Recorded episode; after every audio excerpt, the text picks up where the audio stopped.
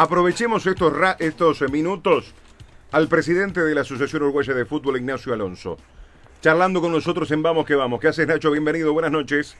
¿Cómo andás, chiquito? Saludos ahí a los muchachos y a, la audiencia. Bueno, muchas gracias, muchas gracias. Sé que te, estás eh, dividiendo con nosotros y con, y con colegas que en un ratito vas a estar. Eh, acabamos de pispear también de reojo una charla que tenías en, Telemundo, pero justamente queríamos tener contigo el testimonio. Eh, empezaste a charlar ahora y bueno, no queríamos quedar por, por, fuera de esta charla. A ver, fue un fin de semana donde queda claro que hubo mucho cambio, mucho para hablar, pero la pregunta es clara, Nacho. ¿Realmente el maestro Tavares en algún momento estuvo fuera de la, de la, de la selección? No, lo que estuvo fue en cuestión la, la continuidad, eso es claro. Está bajo proceso de revisión la situación de la selección. Por primera vez. Nunca, nunca hubo, nunca hubo eh, una decisión tomada, pero sí había un proceso de revisión. Esa es la realidad. Claro, por primera vez podríamos decir que el técnico de la selección estaba siendo cuestionada su continuidad. Sí, por lo menos dentro de nuestro periodo sí. En nuestro periodo sí. Eh, en nuestro periodo, ¿no? Claro. ¿Cuál fue el punto que lo llevó a ustedes a eso por parte del Ejecutivo y a vos como presidente? De decir, bueno, tenemos que realmente eh, analizar este tema y analizar la continuidad o no del técnico de la selección. Los, últimos resultados, el los resultados en sí o lo que se mostró, la forma en el campo de juego.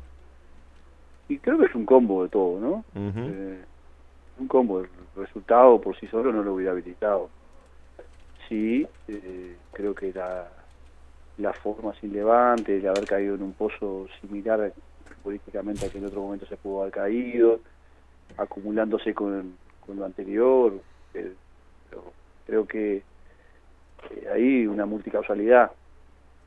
En definitiva, es parte de la responsabilidad que tenemos que tener en la conducción de esto y que no podíamos evadirla, no podíamos eludir esta responsabilidad y, más allá de lo notorio que pueda ser, no deja de ser un proceso como cualquier equipo de fútbol que hay que realizar. Pegaron muy fuerte los resultados, pegó muy fuerte y lo abultado de los mismos, pegó muy fuerte la forma, pegó muy fuerte que que también el arquero fuera responsable, que no sé, no fuera más grande la, las goleadas, pero en definitiva eh, estamos todos dentro de un barco, en barco. Cada uno cumple con una función. La nuestra es monitorear, revisar, analizar. Creo que por lo que significa la historia de, la selección nacional, del maestro, del proceso, de repente tuvo una magnificación, una amplificación terrible, pero, lo deberíamos ver eh, de otra manera también. Es más natural de lo que de repente termina apareciendo. Claro. Eh, ¿A vos te convenció? A mí me convenció la decisión.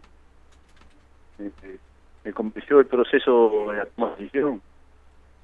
Y realmente creo que tenemos que, que conjuntamente con el plantel puedan revertir la situación actual que podamos llegar hasta el final. Ojo, ojo Nacho, que te, que te estoy perdiendo un poco ahí. Bueno, decía que tenemos expectativa a partir de lo que recibimos como, como devolución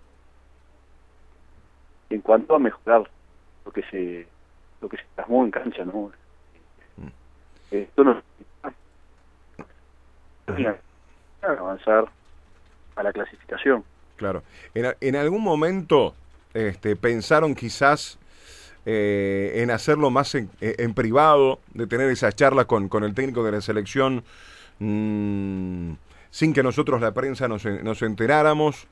Eh, o, o, eso con el paso de las horas decir, bueno, las cosas se dieron como se dieron y, listo. Pero, a ver, chiquito, yo creo que en una reunión mm. en la cual iban a participar por lo menos 11 personas, o como máximo 11 personas, como mínimo 8, 9, eh, pensar que usted no la iba a aceptar era infantil. Claro. Entonces, eh, podíamos hacer con menos gente, y pero no iba a ser lo mismo, porque nosotros queríamos que nuestros compañeros estuvieran participando en la misma, queríamos que todo el cuerpo técnico estuviera participando en la misma. Claro, No teníamos otra opción. No podemos subestimar la capacidad que tienen ustedes los periodistas de acceder a la info y acceder a los datos y llegar a, los lugares donde se están haciendo o a donde se van a... sí, una reunión con el maestro mano a mano que no trascendió y que se dio de otra manera, más reservada naturalmente. Eh, ¿Cuáles son los puntos más importantes de esa charla en privada de ayer que hay que, que, hay que modificar, que hay que mejorar de cara a, noviembre? No, sabes que no, no, no, no, no te estoy escuchando bien ahí, no te estoy, no te estoy recepcionando bien. Ahí, sí me... Ah, ahí sí, ahí, sí. no. Yo sin entrar en el detalle, sí. lo que te puedo decir que fue una charla muy buena. No quiero entrar en el detalle, porque me quiero reservar los mismos para lo que es el maestro y quien habla, pero creo que fue muy sincera, muy directa, no escapamos a ningún punto y fue digna de una conversación entre el técnico de una selección y el presidente de la, de la asociación. y que yo por lo menos me fui muy conforme de la misma, así como también me fui conforme de la, de la charla que tuvimos el, el sábado, porque ahí también eh, nos vimos la cara, nos dijimos eh, las cosas que teníamos que decir, y seguramente con alguna limitación extra, pero realmente por lo menos se plantearon temas arriba de la mesa. El hecho este, de, de noviembre los partidos es como, se, como quien dice la última oportunidad, lo tiene claro Tavares, ¿cómo fue ese, ese intercambio? Acá, acá no se plantearon las cosas como en esos términos. Eh, no, se, no se plantearon objetivos de puntos ni, ni condiciones de continuidad. Simplemente nos planteamos asuntos vinculados a la selección, del funcionamiento, del que se puede poner arriba de la mesa para revertir, para sacudir, y más nada que eso. eh, ¿Hay algunas modificaciones de cara, por ejemplo, a noviembre? En el, hecho de a la hora de, la llegada de los jugadores, de lo que es la logística para, para, el, para, para ir a La Paz. Mira, eh, en eso nosotros eh, estamos eh, confiados en que se va a hacer lo mejor, lo mejor, porque hay experiencia en cuanto a la organización de, las subidas a La Paz, hay experiencia en cuanto al conocimiento del rendimiento de los jugadores, en la altura, en cuanto a su reacción a esas condiciones, estadísticos, científicos no intuitivos, sino bien respaldados. Y vamos a poner la carne en el asador toda para que la logística sea óptima y ahí hay mucho para hacer por parte nuestra, por parte del Ejecutivo. Bien, cortito y, ya te dejo, Nacho, este, para así eh, cumplís con el compromiso que tenés en minutos. Em, eh, eh, ¿Hablaron con los jugadores? ¿Hablaste con los referentes? ¿Hablaste con el capitán, con Diego? ¿Cuál es el rol, si es que cumplió algún rol, Diego Lugano? No, no hubo rol de ningún jugador en la toma de la decisión. Ninguno. Lo que sí y sí, naturalmente eh, vuelta incluido yo que hice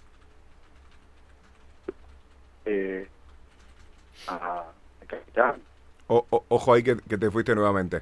Yo le, no, yo le, decía, le comuniqué al capitán, inmediatamente estoy a tomar allí, cuál era, porque naturalmente todo esto que estaba pasando en Uruguay se estaba recibiendo en el exterior. Y nosotros no podemos permitir eh, eh, la incertidumbre en, ellos y que se enteran por la prensa de cosas que tienen que entrarse directamente. Claro, claro. En, en algún momento eh, los jugadores expresaron de, de, apoyo. Se habló mucho de una ruptura o un desgaste.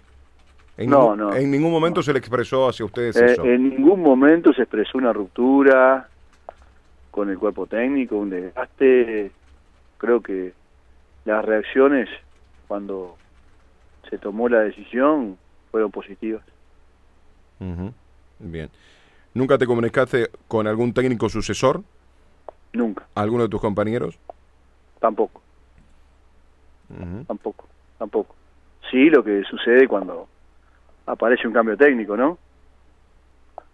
Claro. O cuando aparece la perspectiva, un cambio. Sí, sí, un montón de llamadas, de ofrecimientos. Exactamente, exactamente. Pero nada, nada directo que comprometiera al Ejecutivo, nada iniciativa del Ejecutivo, porque nosotros en ese caso estábamos eh, enfocados en la toma. Perfecto, perfecto. Eh, ¿Por qué no estuvo Belsa?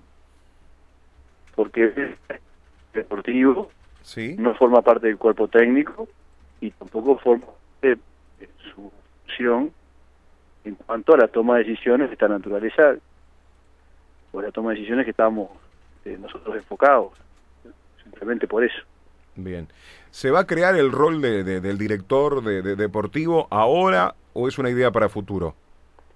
Mirá, la, que, la creación de, de esa, esa función ya está determinada en el propio contrato del maestro Tavares.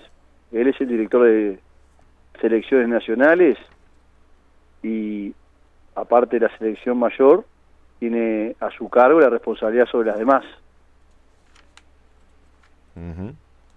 Bien. Así que en este momento no hay desdoble en personas distintas del cargo de director técnico y director deportivo de las selecciones nacionales. Bien. Eh, ya la última, agradeciéndote y te saco de, plano del tema selección y te meto en un tema. Eh, mañana te reunís con Nacional y a su vez también ya se habla de que se terminan las concesiones y pedidos de que tal juez que no me arbitre, tal juez no. Eh, ¿Qué hay de eso? No, nos vamos a reunir con Nacional, seguramente no sea mañana, eh, seguramente sea el miércoles.